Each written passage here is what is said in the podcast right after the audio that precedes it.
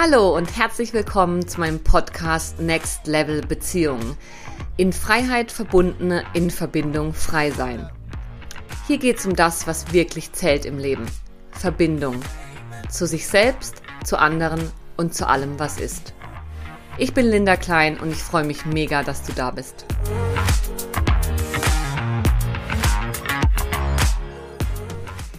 In dieser Folge sprechen Stefanie Maurer und ich über das spannende Thema Co-Regulation versus Co-Abhängigkeit in Beziehungen und inwiefern Partnerschaft gleich Therapie sein sollte. Du erfährst, wie viel Bedürfnisbefriediger in deinem Partner stecken kann und sollte, wieso wir uns in Partnerschaft nicht gegenseitig therapieren, aber unterstützen können und wie du das voneinander unterscheiden kannst – wie gesunde Selbst- und Co-Regulation in Beziehungen aussieht und in welche Fallen du hier tappen kannst, wie du dein Bewusstsein für deine Muster steigern und dadurch deine Beziehungen verbessern kannst und inwiefern verschiedene Bindungstypen unterschiedliche Arten der Regulation brauchen. Ja, apropos Bindungstypen. Ich freue mich mega, dir sagen zu können, dass Steffis und mein Online-Kurs, über den wir im Podcast an der einen oder anderen Stelle reden werden, nun endlich fertig und draußen ist. Wir haben den Kurs entwickelt, da sich in der Praxis gezeigt hat, dass die klassische Bindungstheorie mit ihren vier Bindungstypen, ich habe über die auch schon im Podcast gesprochen, in der Essentials-Folge über Bindungsmuster, dass diese Theorie zu kurz greift, um die Komplexität von Beziehungsdynamiken ausreichend und in der Tiefe erklären zu können. Daher stellen wir dir im Kurs eine Ausdifferenzierung in insgesamt 15 Bindungstypen bzw. Muster vor, die es so noch nie gegeben hat. Und wir tragen alle mehr oder weniger und in ganz individueller Form diese 15 Bindungsmuster in uns. Und der Kurs vermittelt dir eben das Wissen, um dich und dein Beziehungsgegenüber da drin besser verstehen zu können. In Partnerschaft, aber auch in Freundschaft oder bei der Arbeit. Und durch dieses bessere Verständnis könnt ihr euch gegenseitig besser unterstützen, um mehr und mehr aus alten Dramaspiralen aussteigen und die Beziehung aufs nächste Level bringen zu können. Und bis zum 20. Juli profitierst du noch vom Frühbucher bzw. Starterrabatt von 25%. Wenn es dich interessiert, findest du alle Informationen dazu in den Show Notes und auch auf meiner Webseite unter www.linda-klein.com slash podcast im Beitrag über diese Episode. Ja, jetzt wünsche ich dir ganz viel Spaß und Inspiration beim Hören. Hallo und herzlich willkommen zur heutigen Episode. Hallo Stefanie. Hallo Linda. Ich freue mich sehr, heute zum zweiten Mal Stefanie Maurer zu Gast zu haben. Falls du unsere erste Folge noch nicht gehört hast, das ist Episode 6, darüber, wann eine Verbindung ungesund ist. Und heute ähm, freue ich mich sehr, dass du nochmal da bist, weil wir gerne das Thema Selbst- und Koregulation in Partnerschaften versus Therapie bewegen möchten. Und in der letzten Folge, Episode 33, ging es eben darum, was Selbstregulation überhaupt ist, wie wir das lernen und wann uns da Trauma in die Quere kommt. Und Steffi und ich gehen heute einen Schritt weiter und sprechen über das spannende Thema, wie das denn dann in Partnerschaften aussieht. Und für diejenigen von euch, die Steffi noch nicht kennen, Stefanie Maurer ist Begründerin von NSTI, Neurosomatischer Trauma-Integration und Neuro-Yoga und bildet aus, macht Online-Kurse und ist genau wie ich als Therapeutin tätig in eigener Praxis, so im Bereich ähm, Trauma-Integration, Entwicklungstrauma und Beziehungsheilung. Und Steffi und ich haben jetzt auch gerade einen Online-Kurs zusammen aufgenommen, da werden wir später vielleicht noch ein bisschen was dazu erzählen. Und genau, lass uns gerne einsteigen, Steffi, direkt all in. Und ich würde dich gerne fragen, normalerweise frage ich immer, was bedeutet Verbindung für dich, ähm, meine Podcast-Gäste. Die Frage hast du jetzt schon mal gehört. Deswegen würde ich dich jetzt fragen, was hat denn Verbindung mit unserem heutigen Thema zu tun von Koregulation und Selbstregulation? Worum geht's da? Ja, Gute Frage. Ich war darauf gefasst. ja, wenn wir in Verbindung gehen, dann gehen wir automatisch Koregulation ein oder respektive Koregulation ist eine, eine Eigenschaft unseres Nervensystems, sich eben über den anderen oder im Miteinander zu regulieren und nicht selbst zu regulieren, sondern zu koregulieren. Und das findet in Verbindung statt. Und zwar immer und natürlicherweise. Also wir können nicht in Verbindung sein, ohne dass unsere Nervensysteme sich aufeinander eintun. Das ist so. Und da sprechen wir dann auch vom Bereich der Spiegelneuronen. Es wird einfach abgeschaut, wie das andere Nervensystem drauf ist und äh, entsprechend gehen wir da miteinander wie ein, einen neuronalen Tanz ein, können wir so sagen. Ja. Ja, sehr schön. Und das ist natürlich auch der Grund, warum es so wichtig ist, mit wem wir uns im Leben umgeben und wen wir in unsere Nähe lassen. Oh ja. Mhm. ja. Hm. Ähm, wir wollen heute ja darüber sprechen, was hat Co- und Selbstregulation mit Partnerschaft zu tun und was ist denn darin normal, in Anführungsstrichen? Was ist gesund? Was gehört in Partnerschaft und was gehört in Therapie? Und ich gebe dir das einfach mal so als großes Sammelsurium an Themen rüber und schau mal, worüber du als erstes sprechen möchtest. Ja, danke für den Ball. Das ist eine sehr große Kiste und auch nicht, hm, ja, das beobachten wir häufig oder ich beobachte es auch häufig in der Praxis, dass der Anspruch an den Partner oder an die Partnerin einfach immens groß ist, was Bedürfnisse anbelangt. Also was kann ich von einer Partnerschaft erwarten? Und wenn ich eben Jetzt, da kommen wir auch immer wieder auf das Thema Entwicklungstrauma, Bindungstrauma. Wenn ich zu wenig Bindung oder zu wenig sichere Bindung erfahren habe, wie prägt das dann eben auch die Erwartung an die Partnerschaft im Sinn von, jetzt habe ich dich, jetzt musst du aber. Und dementsprechend eben die Frage, wie viel hält eine Partnerschaft auch aus an dieser Dynamik, weil die die ist Realität. Viele von uns ähm, oder viele Menschen haben diese Realität, dass sie wie abhängig werden oder dass sie einfach Erwartungen haben, die sie, die sie nicht erfüllt bekommen und das führt zu enormen Spannungen in Beziehungen. Und dann ist immer die Frage, ja, was kann ich damit machen oder wie kann ich das ändern? In der Partnerschaft geht's nicht, weil das ist so eine geballte Ladung. Und was kann ich quasi auslagern in eine Therapie und die andere Frage ist dann auch, wie viel muss ich mich denn therapieren, um in dieser Partnerschaft bleiben zu können? Also das ist dann mhm. nochmals das andere Gegenteil, oder? Mhm. So würde ich mal anfangen. Mhm. Dann lass uns doch gerne mal einsteigen, Steffi, bei dem, was du gesagt hast, ähm, dass häufig Beziehungsrealität ist, oh, jetzt habe ich dich, jetzt musst du doch zum Beispiel meine Bedürfnisse erfüllen. Wie, wie ist deine Haltung? Ist der Partner dafür zuständig, all unsere Bedürfnisse zu erfüllen?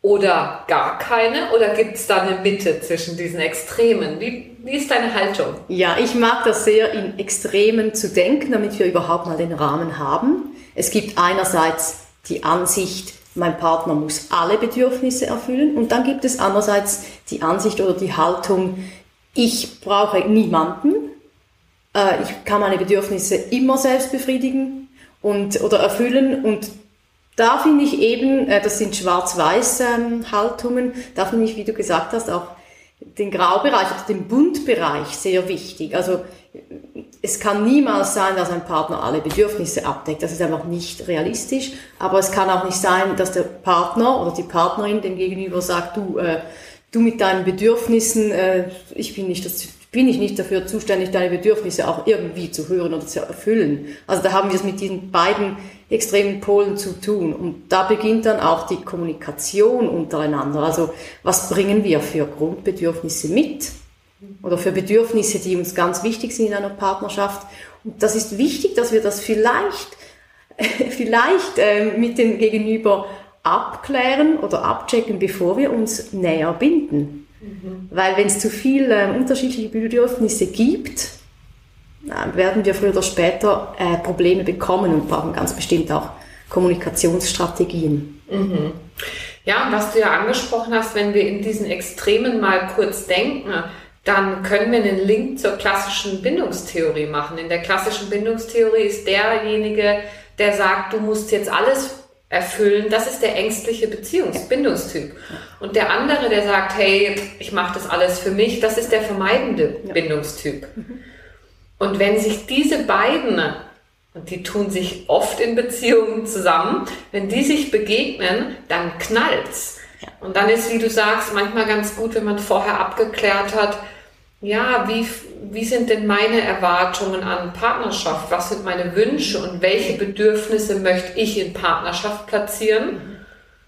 Und ja aber auch, oder wenn wir von Selbstregulation sprechen, wie frei bin ich in der Wahl darin, wo ich jetzt mit einem Bedürfnis hingehe? Ja, da kommt mir auch ein spannender Gedanke eben mit dieser Selbstregulation. Wenn ich Mühe habe, mich selbst zu regulieren, dann nehme ich gerne einfach den nächsten, der gerade da ist, um mich zu korregulieren. Und ich gehe, übergehe eigentlich den Schritt der Abklärung, sind meine Bedürfnisse hier am richtigen Ort. Also ich habe auch vielleicht ein bisschen eine verschwommene Vorstellung. Hauptsache, da ist jemand. Auch packe ich vielleicht meine romantische Seite aus und denke, ach, äh, endlich. Und der Sog, eine ähm, Beziehung zu haben, ist größer als der Sog zu schauen, kann dieser Mensch mich koregulieren mit dem, was ich mitbringe. Oder gibt es da schon Konflikte und ich gerate in einen enormen Strudel rein, also von Beziehungsstress von Anfang, Unsicherheit, Selbstsabotage, den eigenen Bedürfnissen gegenüber. Ja.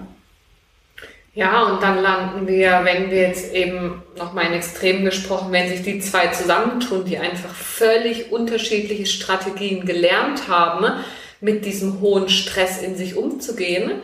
Link zur letzten Folge, wenn du aus dem Toleranzfenster fliegst, wenn es dich rauskickt aus dem Bereich, wo du gut alleine klarkommst, dann hat eben der Vermeidende gelernt, das irgendwie selber hinzukriegen Frage ist, was hinkriegen in dem Fall bedeutet, aber der, der macht's für sich. Und die eher ängstliche, die braucht in dem Fall den anderen. Und wenn die beiden dann aufeinandertreffen, dann wiederholen wir ja auch die frühe Bindungserfahrung mit, ich bin hier nicht gesehen, ich bin hier nicht abgeholt, das, was ich brauche, bekomme ich eh nicht. Ja. Das heißt, Beziehungen können in dem Fall wenn wir ein großes Wort nehmen, retraumatisierend sein. Wenn wir ein kleineres Wort nehmen, einfach unsere alten Wunden tiefer machen. Ja, ja. Beide Worte sind hier absolut berechtigt, sowohl das große Wort retraumatisieren, obwohl da wir immer, da müssen wir immer vorsichtig sein, nicht in die Opferrolle zu gehen. Auch in dieser Beziehung wurde ich schon wieder retraumatisiert, aber das ist einfach eine Klammer. Und mhm. das, das andere ist eigentlich ähm, wie ähm, handhabbarer in dem Sinne. Mhm. Ja. Ich würde gerne noch auf einen Punkt eingehen, Stefan, wenn wir jetzt uns in dem Feld von den Bedürfnissen bewegen und welche Bedürfnisse bringe ich in Partnerschaft, wie flexibel bin ich, wo ich hingehe, wenn ich Koregulation brauche. Dann haben wir ja gleichzeitig gesagt, Koregulation ist Realität. Eigenschaft unseres Nervensystems, wir alle, wir beide jetzt in diesem Raum sitzend, wir koregulieren, wir, wir stimmen uns aufeinander ein. Wenn denn das normal ist und zum Menschsein dazugehört, wann wird es denn dann tricky? Also wann setzen denn dann die Probleme ein? Wir könnten ja auch einfach ja, zusammen sein, jetzt bin ich vielleicht ein bisschen gestresst und dann reguliert sich das durch dich oder mal umgekehrt. Mhm. Wann wird es denn problematisch in Partnerschaft? Die Tatsache, dass Korregulation einfach dazugehört und das Natürlichste der Welt ist in der Interaktion. Die, diese Tatsache kann, ich sag's mal, in Anführungszeichen missbraucht werden. Ähm, also das, ähm, unser Nervensystem braucht Korregulation, kann dann auch in einen Satz münden, Korregulation ist normal, ich brauche Korregulation, also brauche ich dich und also musst du mir Korregulation geben. Also wenn das auch wie, äh, ja, da, da kennen wir vielleicht auch eine kleine Manipulation dahinter, wenn diese Tatsache von Korregulation quasi für, für die eigenen ähm, unbefriedigten Bedürfnisse gebraucht wird, dann wird's tricky. Weil dann fordert man vom Gegenüber, du bist da, um zu korregulieren. Mein Nervensystem braucht das. Punkt. Gibt's keine Diskussion mehr und da wird's eng. Mhm. Wie komme ich da noch aus dieser Schlinge raus? Mhm. Ja, ja, genau. Also wenn wir den anderen dann, oder wenn wir die Tatsache der Korregulation als Rechtfertigung benutzen, dass der andere jetzt da sein muss. Ja. ja. Weil da verkennen wir die Lebensrealität, dass wir am Ende selber verantwortlich bleiben. Ja. Egal wie, weil ja, ich brauche Korregulation, das ist ein Fakt. Aber wer jetzt dafür zuständig ist, das ist nicht gesetzt. Mhm. An der Stelle braucht es Verhandlung und an der Stelle gibt es auch Flexibilität im besten Fall. Mhm. Und doch ist die Realität auch, dass ganz viele Beziehungen so funktionieren unter diesem Druck. Du musst jetzt. Du mhm. bist der, du hast mit mir eine Beziehung eingegangen. Das bedeutet Korregulation, das heißt, wenn ich dich brauche, bist du da. Um das nochmals ja, aus, auszuformulieren in der Extreme. Mhm. Das ist auch Realität, ja. Und wenn das beide machen, gegenseitig, dann sind wir im Bereich der Co-Abhängigkeit, oder? Ja, ich spreche auch gern von Leidensgemeinschaft, weil wir dann eben, wenn wir ähm, die Selbstregulation, also quasi bei uns bleiben, trotz Verbindung, sage ich mal, wenn wir diese ähm, unzureichend ansteuern können, dann fallen wir auch vom Beobachter-Ich oder vom Erwachsenen-Ich raus in ein Kinder-Ich, in unser Kindsverhalten und plötzlich treffen da zwei Kinder aufeinander und die gehen gerne eine eine äh, Leidensgemeinschaft ein, weil sie leiden beide und das macht diese Co-Abhängigkeit. Mhm. Ja. Genau, das ist dann der Punkt, wo wir nicht mehr im Wollen sind. Wenn wir innerhalb unseres Toleranzfensters sind, beide, dann reden wir davon, was will ich, was willst du, lass uns verhandeln. Sondern wenn wir da rauskippen, dann landen wir im inneren Kind, wie auch das gern gesagt wird. Und da gibt es dann eben ein Brauchen. Ja. Und ja nochmal so zum Verständnis, das ist ja, wir haben, wir suchen uns das ja nicht aus ursprünglich, sondern das sind natürlich frühe Prägungen. Da sprechen wir von Entwicklungstrauma. Wenn Kinder ganz früh die Erfahrung gemacht haben, ich bin hier nicht willkommen, meine Bedürfnisse werden nicht erfüllt, es ist gefährlich, Bedürfnisse zu haben. Und in späteren Entwicklungsphasen dann auch mit Wünschen und Impulsen. Aber das ist die Ursache davon, dass wir dann als Erwachsene, wenn wir in Stress geraten, plötzlich wieder nach hinten kippen, ja. weil da einfach ein Mangel sich manifestiert hat, der bis heute nicht gestillt ist. Ja. Kann der Partner diesen Mangel füllen? Ja, können tut er das schon. Grundsätzlich kann man das. Das ist ja auch, ähm, weil da kommen wir dann auf die Rollen. Das ist äh, uns Menschen zu eigen, dass wir das können. Wir können, wenn wir wollen, die Bedürfnisse des anderen so gut hören und eigentlich alles machen, was der andere braucht, das können wir. Aber die Rolle des Partners kann das nicht. Wenn wir eine gesunde Partnerschaft leben wollen, dann ist es nicht die Aufgabe des Partners, genau das zu erfüllen. Mhm. Aber es gibt natürlich äh, eben in Partnerschaften diese, äh, diese Verteilung, dass der eine einfach da ist, aus zum Beispiel, weil er das sich auch gewohnt ist, dass er immer da war, zum Beispiel für, für die Mutter, eben, da kommen ja in frühe Geschichten, er war immer da, hat immer Verantwortung übernehmen müssen für die Geschwister, früh, also ist sich gewohnt, Bedürfnisse zu hören und sie zu erfüllen. Aber seine Rolle als Partner ist das nicht, das ist die Rolle des Kindes. Mhm. Und ich hake nochmal nach, weil ich hätte jetzt gesagt, wir können zwar den Mangel beheben, also wir können unserem Partner alles geben, aus diesem Muster heraus alles geben, was wir haben. Aber wir werden den Boden dieses Fasses, der, der undicht ist und wo alles durchläuft und niemals genug ist, werden wir durch Partnerschaft nicht füllen können, oder? Nee, das genau. ist, wie gesagt, ein Fass ohne Boden. Ja. Und führt zu Frustration. Genau, auf, auf beiden Seiten. Auf ne? beiden Seiten. Und ich glaube, das ist ein mega wichtiger Punkt, uns das so klar zu machen. Ja, unser Partner kann uns Bedürfnisse ein Stück weit erfüllen, aber er wird niemals den Mangel beheben können oder das, den Boden des Fasses, der nicht dicht ist, dicht machen können. Weil dafür braucht es ein anderes Gegenüber. Dafür ja. braucht es eine andere Rolle. Dafür braucht es Therapie aus unserer Sicht. Ja. ja.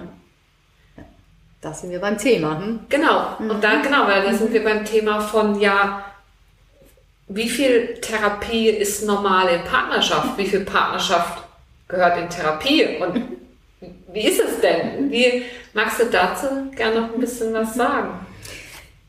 Auch hier, ich glaube, ist es ganz wichtig an dem Punkt darauf hinzuweisen, dass wir nicht von Schwarz-Weiß sprechen. Vielleicht sprechen wir manchmal etwas in stereotyper Sprache, aber das ist nie gemeint. Also eine Partnerschaft kann verschieden gestaltet werden. Aber das Bewusstsein darüber, dass wir in einer Partnerschaft an unsere Mängel kommen, ist sehr wichtig. Und das passiert in jeder Partnerschaft. Also wir reden ja auch davon, dass Partnerschaften Spiegel sind von uns. Mhm. Und dass wir aber erkennen, dass diese Spiegel da sind, um eben uns zu erkennen und diese Erkenntnis, vielleicht eben auch die Erkenntnis von Mangel oder was früher eben nicht gegeben war, was sich wiederholt, diese Erkenntnis, die gehört auf der Erwachsenenebene in die Partnerschaft. Also es ist auch sehr gesund, über ähm, die Ursprünge oder die Ursachen zu reden. Warum gehe ich diese Beziehung, wie, warum gestalte ich die Beziehung so mit dir? Warum kann ich nicht anders? Also auch das Erklären, was war, ist sehr wichtig und nährend für eine Partnerschaft. Aber das Lösen dieses Fasses ohne Boden, also dieses Mangellösen, das gehört ähm, extern. Weil das ist viel zu belastend für eine Beziehung. Schon nur weil wir in Beziehungen oder Partnerschaften eben diese ähm, Co-Abhängigkeit auch im gewissen Maße immer da haben. Also die Rollen sind so wichtig, dass die klar sind. Was passiert, wenn, wenn mein Partner eigentlich immer da ist für mich und irgendwann ist er nicht da? Oder? Da, das gibt dann so ein Loch und wir verstehen die Welt nicht mehr. Und da be beginnen auch diese ja, Allianzbrüche eigentlich, die wir vielleicht in der Kindheit gelebt haben. Also mein Partner ist da für mich, kann alles erfüllen, ist ein, mein Wunschprinz, was auch immer, so toll und plötzlich ist er nicht mehr da. Also dass wir uns als Partner auch bewusst sind, was ist unsere reale Rolle, weil wir haben ein eigenes Leben, auch in der Partnerschaft. Wir sind zwei und nicht eins. Mhm. Und diese Dynamik auf der Erwachsenenebene zu beobachten, von jedem Aspekt aus und auch diese ungesunden Kurven zu erkennen, das ist ähm, eine Nahrung für Partnerschaften.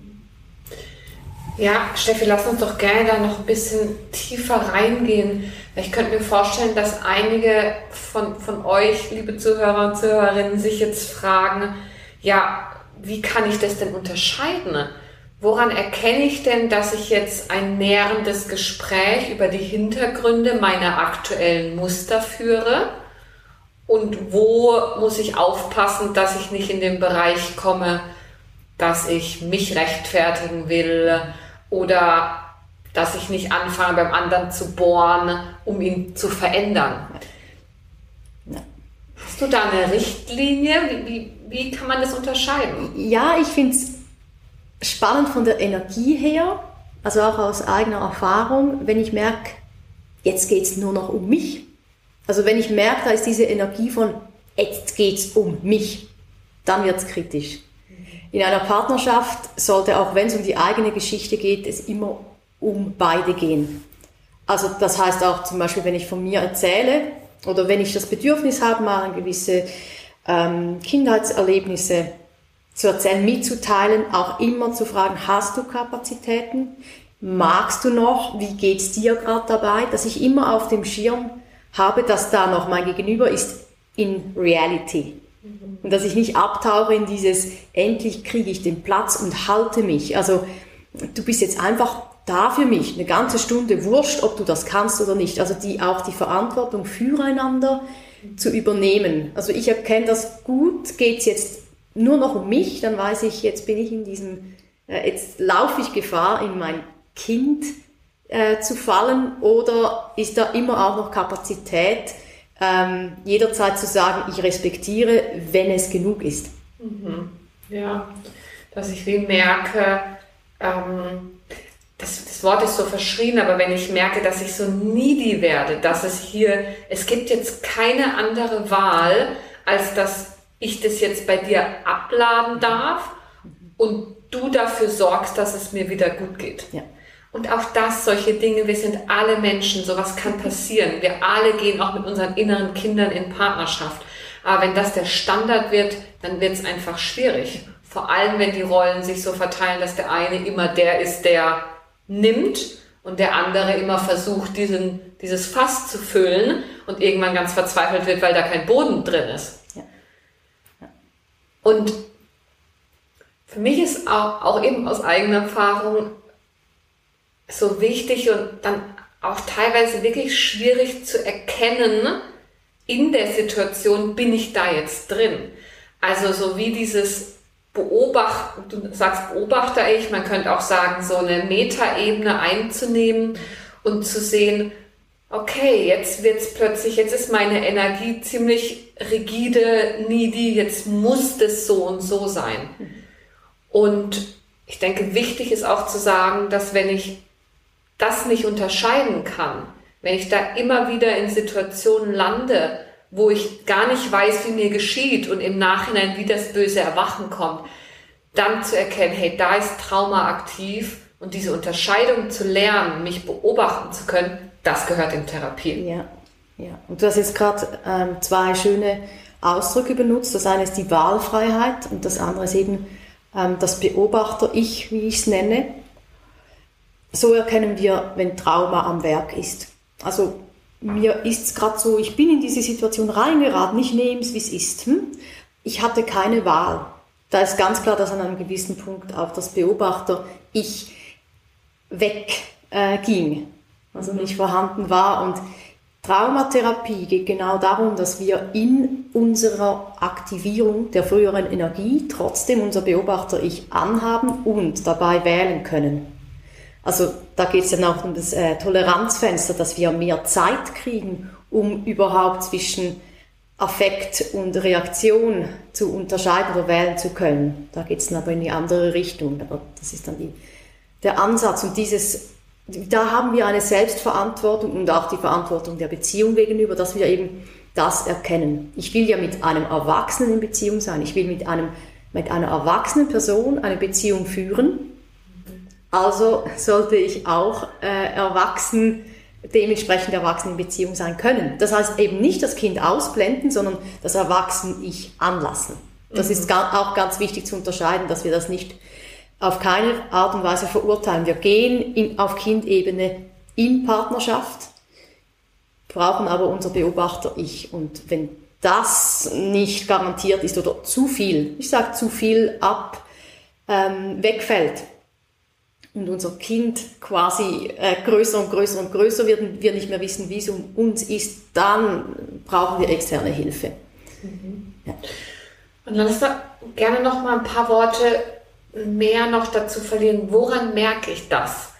Woran merke ich, dass mein Beobachter ich nicht mehr da ist, dass ich jetzt eben nicht mehr auf die Metaebene kann? Wir haben gesagt, wenn ich dann im Nachhinein erkenne, oh, es ist, als wäre mir das geschehen, ich konnte nichts tun. Woran merkt man das noch in der Interaktion, wenn wir beide jetzt in Konflikt kommen? Woran merke ich, dass es kippt, dass sozusagen ich nicht mehr, nicht mehr beobachten kann, dass ich plötzlich in den Topf des Kindlichen reingefallen bin und da drin ertrinke? Ja, ich gehe da auf die Begriffe des Nervensystems kurz ein, weil ich finde das sehr hilfreich. Ähm, das, woran erkennen wir, dass wir im Trauma sind? Also wir sprechen auch von diesem Traumastrudel. Also der Strudel, der unaufhaltsam geht, ist einfach immer tiefer.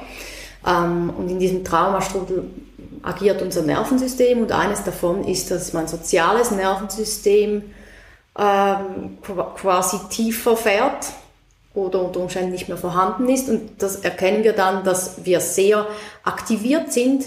Das heißt, wir einerseits brauchen wir zum Beispiel einfach auch die Interaktion, wir überstülpen, wir können gar nicht mehr ähm, alleine, wir brauchen den anderen, das ist eine große Aktivierung, aber auch Geschwindigkeit kann, kann sein, äh, dass wir einfach sehr schnell und impulsiv werden, dass wir natürlich lauter werden je nach Strategie, dass wir beginnen, ähm, dem anderen Vorwürfe zu machen. Also diese, diese Art auch von Sendung, es ist mir egal, was der andere sendet. Meine Sendung ist jetzt wichtiger und die wird immer größer. Also ich nehme das Megafon. Ich nehme das Megafon, ja. Ja, ja. und was ich noch wichtig finde, und das kenne ich auch von mir selber, ich merke das auch daran, wenn ich einerseits so ein bisschen so einen Tunnelblick bekomme, also ich kann dann auch wirklich gar nicht mehr richtig das Ganze wahrnehmen, was jetzt im Raum passiert, sondern ich bin wie so in einem Tunnel. Und das andere, und auch beide sind ja mit dem sozialen Nervensystem verbunden, weil das ist ja, steuert ja bestimmte Nerven auch an. Mhm. Das andere ist, wenn ich nicht mehr richtig hören kann, tatsächlich. Also wenn ich gar nicht mehr, erstens von der Lautstärke her, wirklich vom, vom rezeptiven, perzeptiven Hören nicht mehr richtig zuhören kann, weil es wie so durch einen Schwamm durch muss. Mhm. Und das andere ist, dass ich gar nicht mehr erfassen kann, was du sagst. Ja. Also, dass ich wie merke, ich, ich höre, was du sagst, aber ich, ich kann es nicht verarbeiten, es kommt nicht an. Ja. Also da ist der präfrontale Kortex, unser Stirnhirn, wenn wir nochmals auf, auf diese Begriffe gehen, ausgeschaltet oder so runtergeschaltet, dass eben das Großhirn das nicht mehr einordnen kann. Wir sind dann im limbischen System und im Stammhirn, wo die Impulse, die Instinkte herrschen und viele Emotionen da sind. Ja. Genau. Und da sind wir dann außerhalb unseres Toleranzfensters. Da sind wir außerhalb. Da genau. wird es interessant. Ja. okay. Ja, super spannend. Jetzt haben wir ja so ein bisschen darüber gesprochen, woran erkenne ich, dass ich im Traumastrudel bin, dass mein Beobachter-Ich, meine Metaperspektive nicht mehr funktioniert, dass ich wie drin bin im Sumpf was mache ich denn dann, wenn ich erkenne, im besten Fall währenddessen, wir haben einen Konflikt und ich merke, boah Mist, ich bin im Sumpf. Was tun? Ja, das muss gelernt sein. Und da setzt auch Therapie an, auch Paartherapie, je nachdem.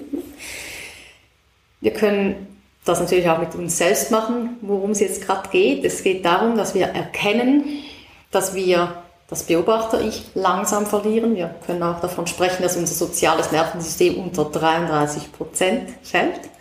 Wenn wir das erkennen, brauchen wir Regeln, die uns vielleicht gefehlt haben. Hm? Regeln oder Anhaltspunkte oder eine Guideline, die, ne, die uns davon abhält, noch mehr in den Strudel zu kommen.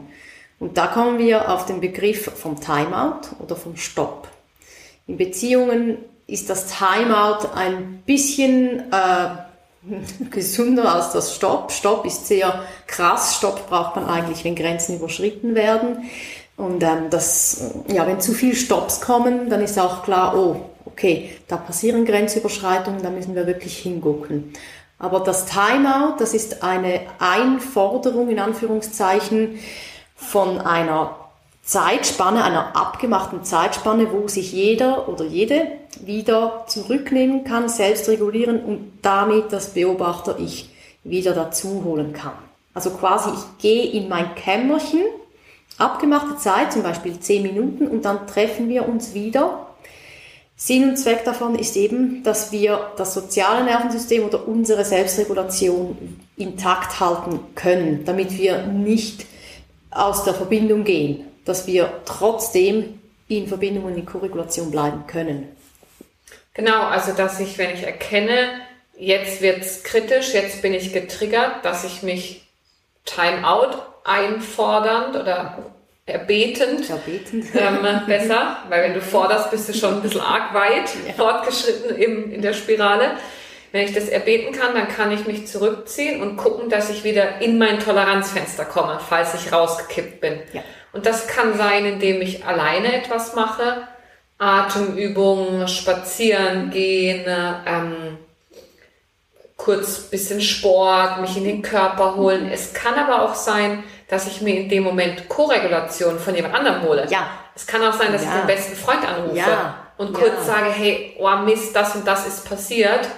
Kannst du mir gerade mal helfen? Ja, genau. Also auch das ist möglich. Mhm. Aber dass ich wie sage, hey, damit wir in Verbindung bleiben können, damit, es, damit hier jetzt keine unwiderrufliche Verletzung passiert, gehe ich einen Moment raus. Ja.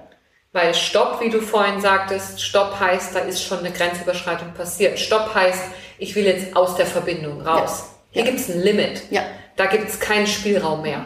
Mhm. Und Timeout heißt, lass uns mal kurz Pause machen, damit wir wieder in Verbindung, damit wir in Verbindung bleiben können und uns wieder mhm mehr als Erwachsene begegnen können. Ja. Realität ist ja oft, dass das nicht funktioniert. dass einer sagt, ich kann jetzt nicht aus dem Kontakt, du darfst nicht gehen. Oder dass der andere wie sagt, ist mir scheißegal, ich hau einfach ab. Können wir da vielleicht noch ein mhm. bisschen drüber mhm. sprechen? Das erste Beispiel, wo du, das du jetzt gerade erwähnt hast, äh, ich, ich kann nicht aus dem Kontakt, ich brauche dich jetzt. Das ist diese ähm, ängstliche äh, Position.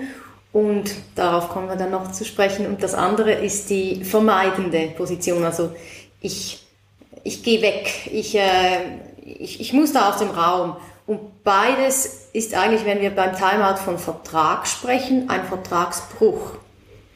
Weil es geht um die Kommunikation, dass wir noch auf der Metaebene die Verträge halten und dann gehen und ähm, nicht diese ja, Vertragsbruch äh, quasi begehen und den anderen nicht gehen lassen mhm. können und uns selbst auch nicht gehen lassen können, schlussendlich.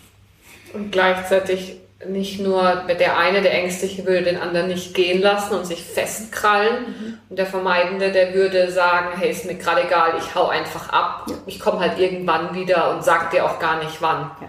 Also, dass wir da so uns in der Mitte treffen. Und ganz wichtig, auch aus äh, guter eigener Erfahrung, ist ja, dass man da wirklich Vereinbarungen trifft. Mhm. Du hast gesagt, Verträge mhm. schließt. Mhm. Und zwar außerhalb vom Konflikt im besten Fall von Anfang an, im zweitbesten Fall oder that's live, wenn Konflikte passiert sind, wenn man sich mal erkannt hat, oh, hier haben wir ein Thema, dass man sich in Ruhe, nicht währenddessen, sondern in Ruhe irgendwann, wenn der Frieden wieder eingekehrt ist in der Beziehung, hinsetzt und nachbespricht. Was ist da passiert? Welche Regeln brauchen wir?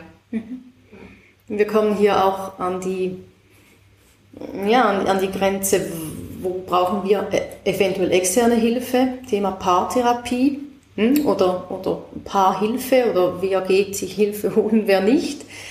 Und dann auf der anderen Seite, gerade jetzt, äh, ich denke, da sind einige Therapeuten auch dabei, wie viel von meinen therapeutischen Tools bringe ich in die Beziehung, in diese ähm, Vertragsbildung rein. Also wie viel Verantwortung übernehme ich da oder wie viel Rolle gebe ich in die Beziehung mit rein. Das ist auch ein ganz spannender Punkt. Ja, ja genau. Und ich glaube, das ist mega wichtig, weil das eine ist natürlich Paartherapie, Paarberatung, wo du arbeitest ja mit Paaren, ich arbeite mit Paaren, wo wir die Erfahrung machen, das kann super hilfreich sein, gegenseitig Verständnis zu schaffen und eben Verträge auszuhandeln. Und gleichzeitig gehören manche Themen eben weder in der Paartherapie noch im Wohnzimmer in das Paarfeld, sondern wenn ich immer wieder das Stopp, äh, das Timeout überschreiten muss, sodass mein Partner Stopp, Stopp, Stopp ruft und ich weiter greife, dann gehört das in Einzeltherapie. Ja. Oder wenn ich diejenige bin, die immer abhaut und nicht in der Lage ist zu bleiben, wenn es nur ein bisschen hochkocht. Auch das kann man in Paarberatung, Paartherapie nicht lösen. Dafür braucht es dann die Einzelarbeit. Mhm. Ja. ja. ja. Das ist mir ganz wichtig, dass wir, wir auch auseinanderhalten, was gehört wohin. Ja.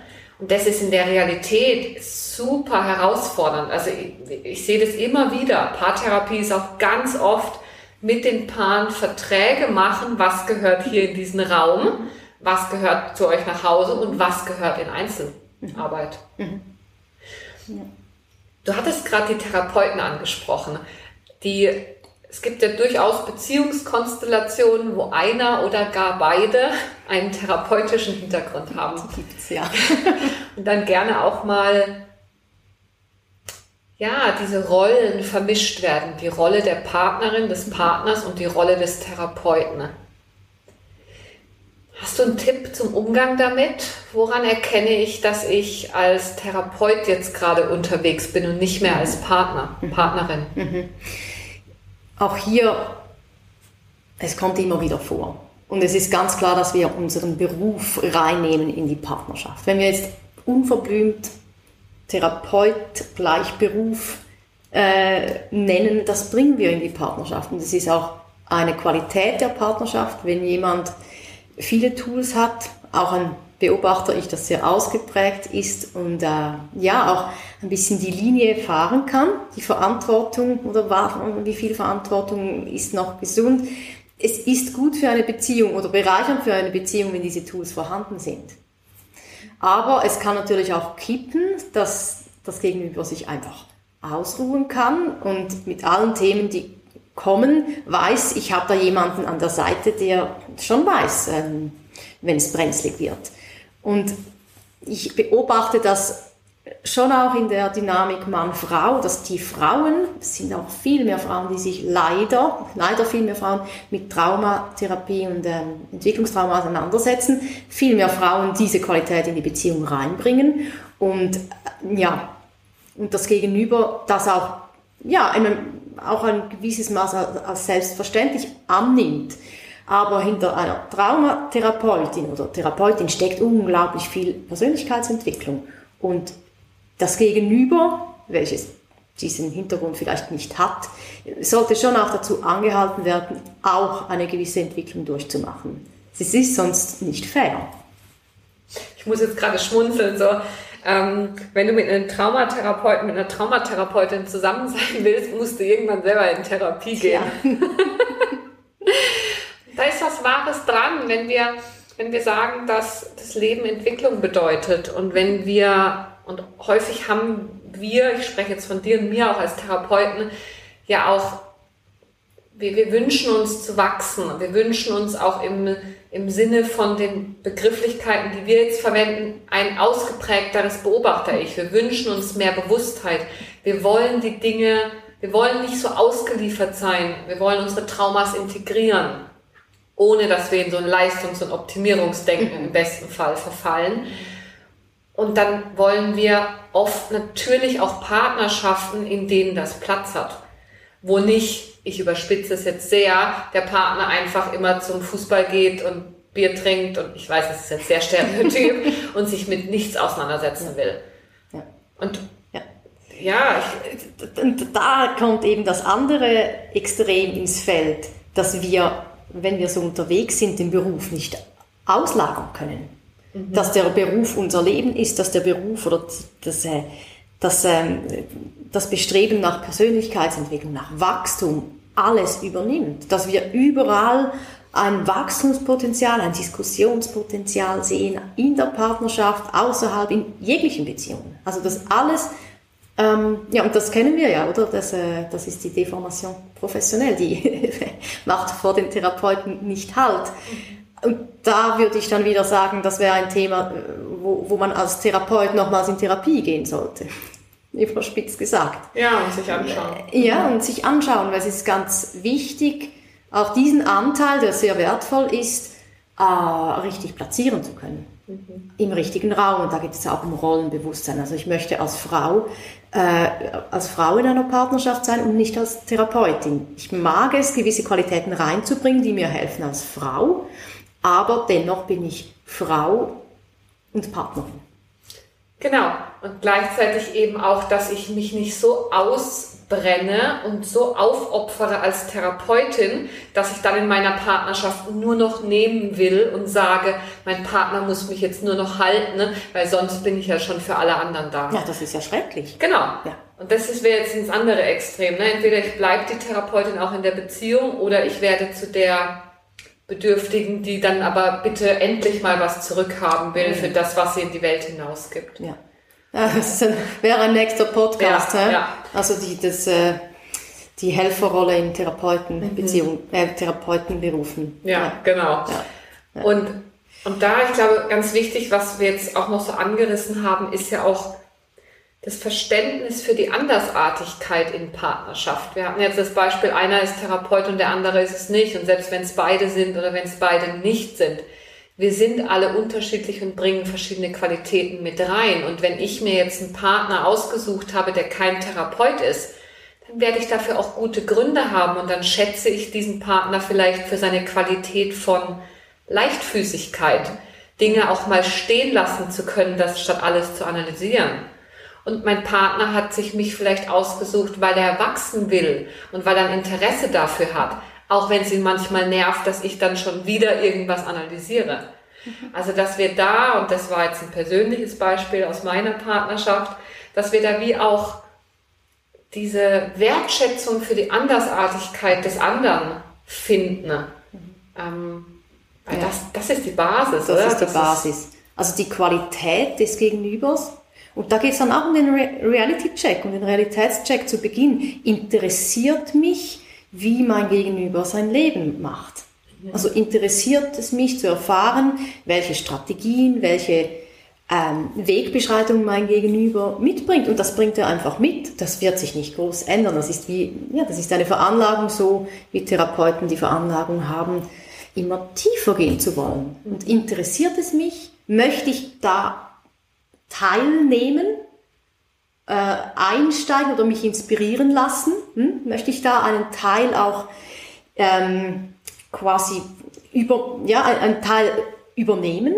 mich inspirieren lassen von diesem, äh, von dieser Lebensart oder nicht. Und wenn es grundsätzlich schon darum geht, dass, dass das äh, langweilig ist oder dass ich mich da ähm, eben auch von oben herab äußere und sage, ja, der, der, der soll doch mal an sich arbeiten, das ist ein ziemlich ja, da, da, kommen wir dann in die Strategien der Beziehungsgestaltung. Das ist nicht so gesund. Mhm.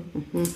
Ja, genau. Und da da sind wir dann ja auch wieder bei der Frage, jetzt haben wir einen kleinen Schlenker gemacht von wie viel Therapie gehört in Partnerschaft oder ist Partnerschaft Therapie?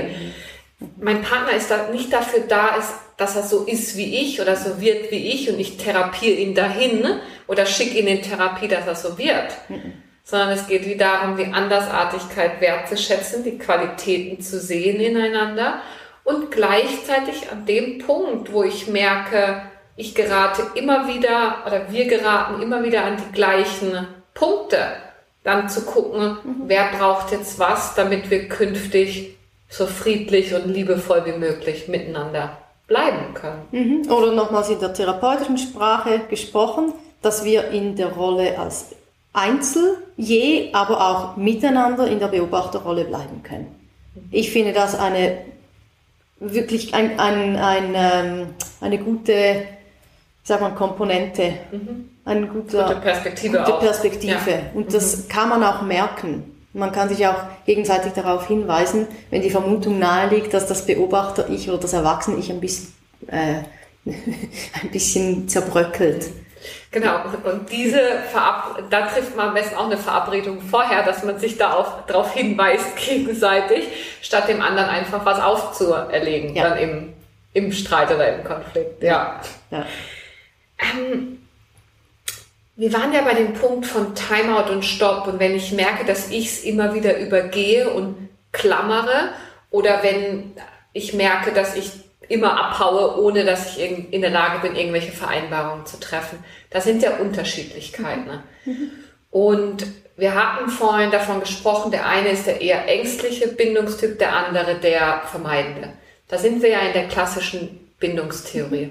Und ich würde jetzt gerne nochmal, auch mit Blick auf unseren Online-Kurs, den wir gemacht haben, da nochmal ein bisschen reingehen, weil aus unserer Sicht ist es ja nicht differenziert genug. Und aus unserer Sicht ist es ja auch so, dass Selbstregulation und Co-Regulation uns im unterschiedlichen Maße zur Verfügung steht, je nach Beziehungstyp, je nach Muster. Könntest du da noch, ja. oder lass uns da gerne noch ein bisschen drüber sprechen, so sind wir unterschiedlich in der Art und Weise, wie wir uns regulieren und was hat das mit Bindungsmustern ja. zu tun? Oh ja, das, also, das ist schon spannend. Nochmals als Überblick. In Verbindung haben wir die Korregulation, aber in dieser Korregulation haben wir auch die Selbstregulation, weil wir sonst nicht korregulieren können. Das heißt, in der Verbindung, wo die Korregulation wirkt, müssen wir selbst auch Strategien bedienen, um uns selbst zu regulieren, um in der Korregulation zu bleiben. Hm? Vielleicht ein bisschen kompliziert, aber vom Konzept her, ich kann nur korregulieren, wenn ich selbst reguliert bin. Jetzt ist die Frage, hole ich die Selbstregulation oder hole ich mir die Selbstregulation über den anderen oder hole ich es über mich? Kann ich da in einem Beobachter ich bleiben und das andere ist auch, wie reagiere ich, wenn das Beobachter ich eben nicht da ist. Also wie hole ich meine Selbstregulation. Und da kommen wir auf ganz verschiedene Strategien zu sprechen. Wie gesagt, der ängstlich klammernde ist einer, der vermeidende ist eine andere Strategie. Das sind zwei Strategien von, in unserem Kurs sind es 15, weil es eben viel, viel mehr sind. Das heißt, die Frage ist, wenn es knifflig wird in der Koregulation, wenn da Abhängigkeiten wirken, wenn da Traumata wirken, wenn es uns rauskriegt aus dem Toleranzfenster? Ja, wenn es uns rauskriegt aus dem Toleranzfenster, welcher Strategie bediene ich mich? Um mich selbst zu regulieren. Das ist das Perfide. Also die, diese Verhaltensweisen, diese Strategien dienen dazu, dass ich in meiner Selbstregulation bleiben kann, auch wenn es nicht eine Selbstregulation des Erwachsenen ist, sondern die Selbstregulation des Kindes quasi. Mhm.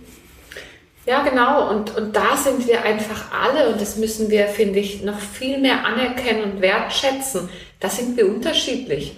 Da gibt es den, der in die Einsamkeit geht, um sich wieder zu regulieren. Es gibt die, die Drama macht, also die wie ein hohes Arousal, Erregungsniveau erzeugt, um sich wieder spüren zu können. Um in Verbindung bleiben zu können, schlussendlich. Hm? Genau. Mhm. mhm. Es gibt denjenigen, der, der bedürftig wird im Sinne von, äh, ich weiß gar nicht, was ich brauche, bitte hilf mir. Mhm. Es gibt den, der sagt, hey, du musst es jetzt so und so machen. Es gibt die Aufopfernde, die sagt, oh ja, ich bin jetzt nur noch für dich da, weil sie denkt, nur so kann sie in Verbindung sein. Mhm. Es gibt die Romantikerin, die die großen romantischen Ideale verfolgt und den, der sagt, hey, nur Sex zählt und, und nur dann. Pragmatische, ne? der sagt so, jetzt gehen wir was trinken, dann wird alles wieder gut.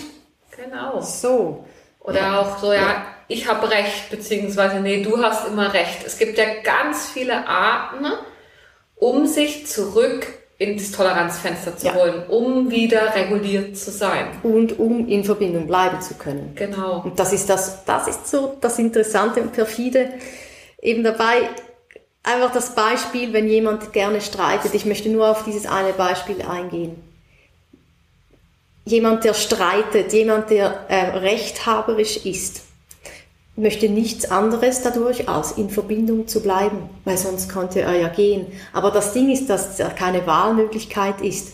Der, ähm, die Strategie ist so meist eben auch unbewusst. Deswegen gibt es diesen, diese 15 Bindungstypen, um das äh, ein bisschen ent, äh, entknoten zu können. Die, diese, diese Strategie ist so stark, da ist dieser Traumastrudel so am Werk, dass wir nicht wählen können, möchte ich jetzt streiten oder habe ich eine andere Option.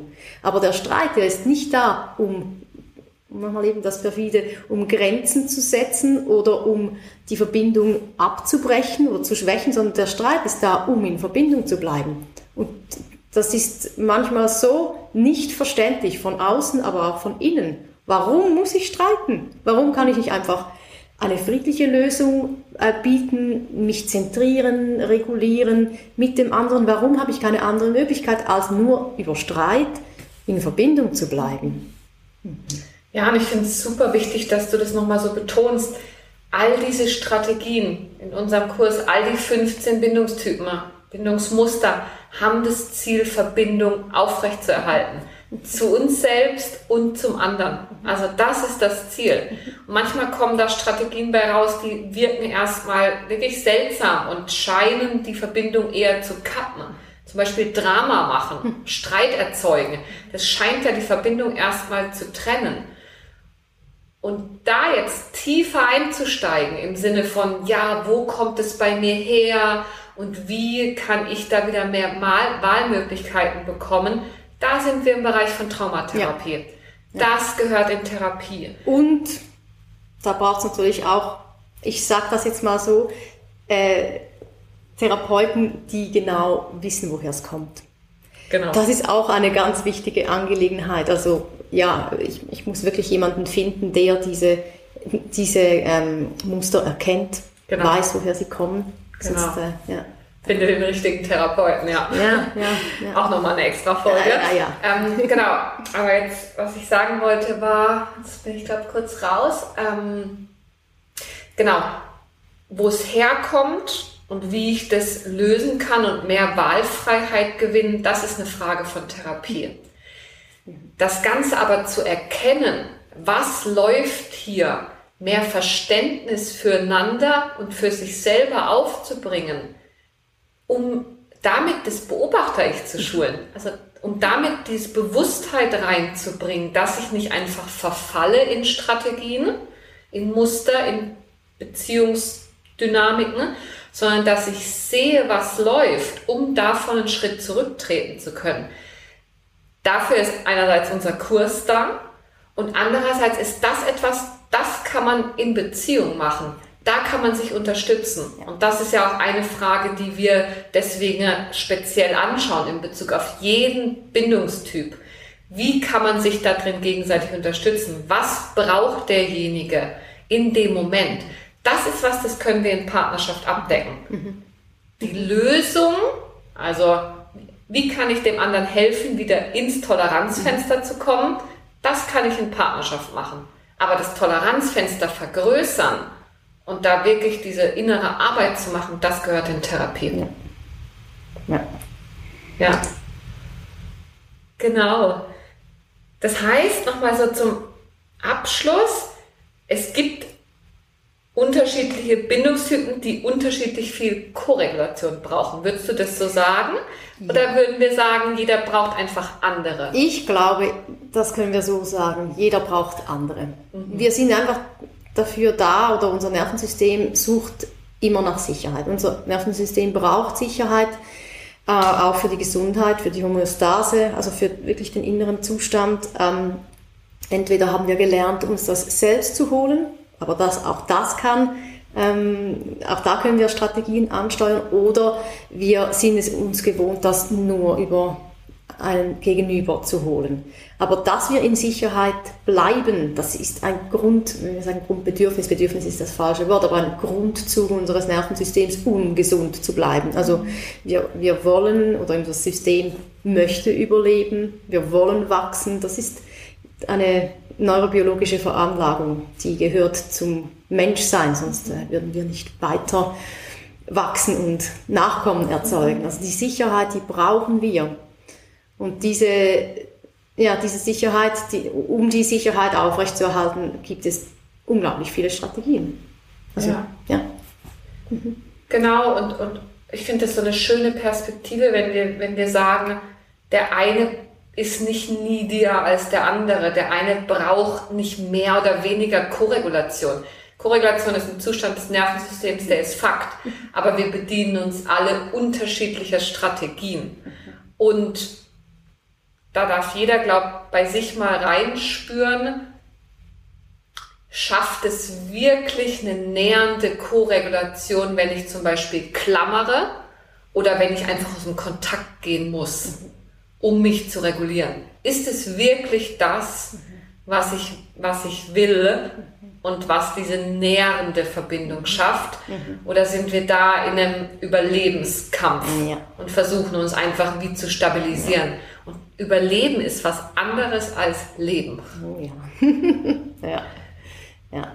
Ja. Und auch, jetzt hast du nochmals das Needy und das Weggehen, also die beiden äh, bekannten Bindungstypen angesprochen. Nochmal einfach für die anderen Beispiele, für ein nächstes Beispiel. Nährt es uns, wenn wir uns hingeben und auflösen im Gegenüber? Das ist ja auch sowas. Nährt es uns, wenn wir mit uns machen lassen und das Schicksal walten lassen? Nährt das unsere Beziehung? Nährt das unsere Beziehung, wenn wir in ein Drama ausbrechen? Oder nährt es uns, wenn wir immer alles für den anderen machen? Also da kommen jetzt so viel mehr Strategien. Und die Frage finde ich wirklich interessant, die du jetzt gerade stellst. Nährt dieses Verhalten dass äh, die Verbundenheit, die Beziehung auf Erwachsenenebene von einer Partnerschaft? Genau.